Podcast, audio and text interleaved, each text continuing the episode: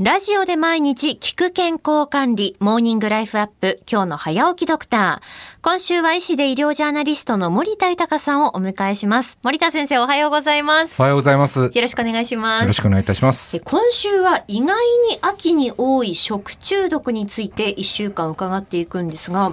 食中毒って夏が多いんじゃないかなって思ってたんですが。気温も湿度も高い真夏に食中毒が多いと思われがちなんですけれど、はい、年間で一番発生件数の多い時期は秋なんですね。おそらく夏バテのために体力が落ちたり寒暖差も加わって体調も崩しやすいことやあとは行楽シーズンですからバーベキューとかお祭り屋外での食事が増えることも影響してるんじゃないかなと思います。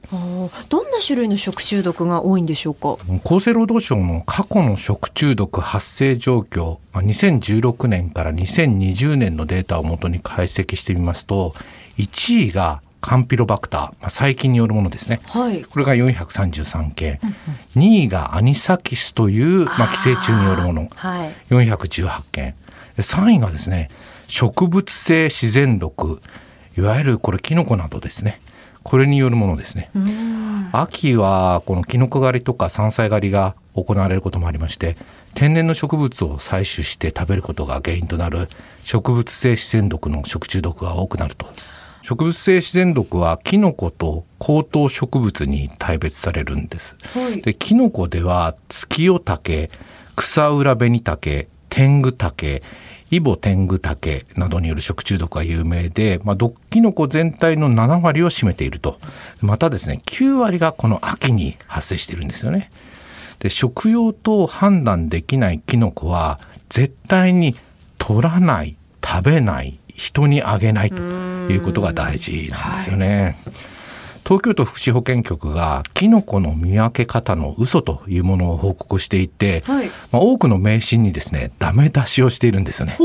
でいくつか取り上げてみますけれど、ええ、例えばですね地味な色をしたキノコは食べられるというのは嘘です。え、そうなんですか？うん、なんか昔からよく言われましたよね。なんか毒キノコっておどろおどろしい色をしてて、うん、もう見るからにこう毒って悪そうっていうキノコのイメージがあって、だから地味な色のキノコはきっと安全なんだろうって思い込んでました。いや、それは迷信で、迷信なんですね。全く医学的根拠はないということなんですね。はいえあと、絵が縦に避けるものは食べられるというのも嘘、迷信なようです。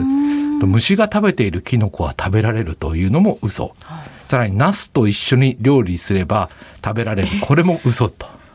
そんな迷信もあったんですね。はいうん、この迷信自体知らなかったです、ね、私 も知らなかったです。さらにですね、干して乾燥させれば食べられる。これも嘘ということなんですよね。あの先ほど植物性自然毒はキノコと高等植物に分けられるというふうにおっしゃっていて高等植物ってあの高等学校の高等に植物って書きますけれどもこの高等植物って具体的には何のことを言うんですか？有名なのがですね水仙という高等植物なんですけど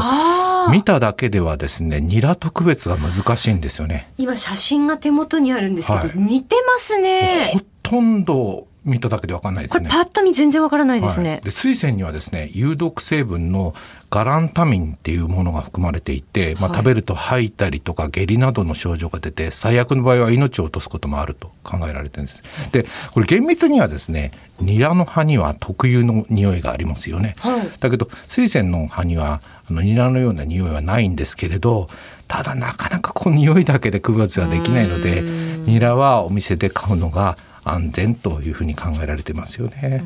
あとですね、東京都福祉保健局が注意しているのはですね、図鑑の写真とか絵を見てこれこれを当てはめてですね勝手にこれは大丈夫大丈夫じゃないということを判定しないようにということなんですよね、はいうん、見た目だけではなかなか区別できないということなんだと思いますね、うん、その見た目だけでこれはきっとこのキノコだろうと思って取っていってしまうとそれが危ないですよね。そうですよね。とにかくこの秋気をつけていただきたいと思いますね、うん、まあ、食用と判断できないキノコや植物は取らない食べないそして人にあげない。っていうことですねはい。医師で医療ジャーナリストの森田豊さんにお話を伺っています。先生、明日もよろしくお願いします。よろしくお願いいたします。